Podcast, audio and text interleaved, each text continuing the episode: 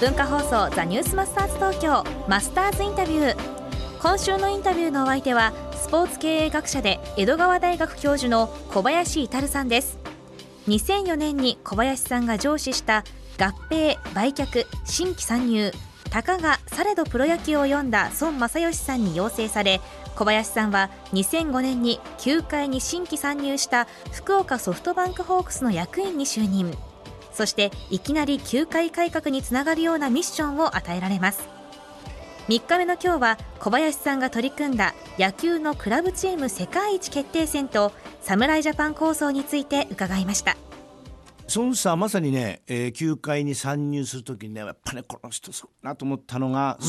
孫の上位っていう言葉をね、うん、孫さんと王さんとで上位だ、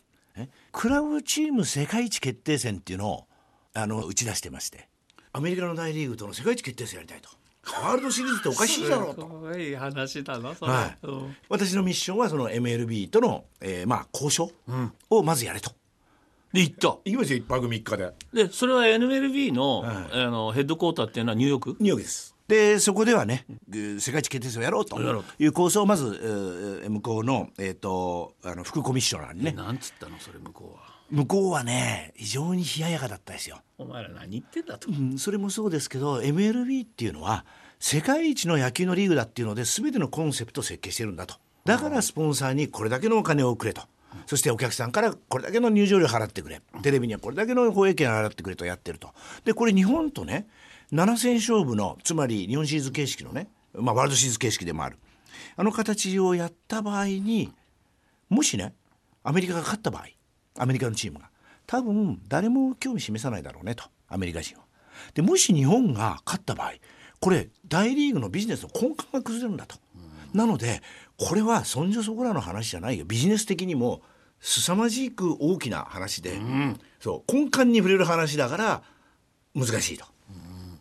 なかなか乗ってくれないまんままあ私10年間あのあの経営経営陣の一人としてねやってきましたけどまあそれは要するに積み残しの作業になっちゃいましたね。ああそうか、うん、でもそんな中で、侍ジャパン来ますよね、はい、この時にはイタルさんは何かお手伝いああやりましたやりました侍ジャパンはね NPB のね共同事業会社を作ろうっていうんで、はい、事業会社が検討プロジェクトって作ったんですよ。うん、でそれ12球団でね、はい、えー、それでまあ私座長をやりましてで12球団で共同事業ってあってじゃあ何くくれるのと、例えば各球団から放映権をいただいてそれを代理で販売するっていうのはそれは各ね球団メディアグループに属しているところも多いしそれは無理だねと。じゃあ何をやるかっていうと日本代表だと。日本代表とあとはね、えーと、記録部門のビスっていうねこの2つを旗印にやろうじゃないか。でもそのいろいろな事業、うん、いわゆる侍ジャパンの事業を始めた時の、各オーナーの反応ってのはどうだった？始めたの僕らじゃないですよ、うん、僕は提案を最後にしたんですよ、うん、提案してでオーナーもねいやいやオーナー方もね皆さんあいいじゃないかと、ね、あの小林君よくやってくれたよと。これぜひやろうじゃないかと言って総論賛成なんですけどもオペレーションにね動く舞台がないのとなかなかそれがね足並み揃わないんですよ。実現に移すとなると。誰が揃わないんですか？それはね体質ですねあの日本の、えー、気候はそれぞれ野球もそうですけどね他のを見てても中央気候でございとやるのが正しいと思ってる節あるかもしれないですね。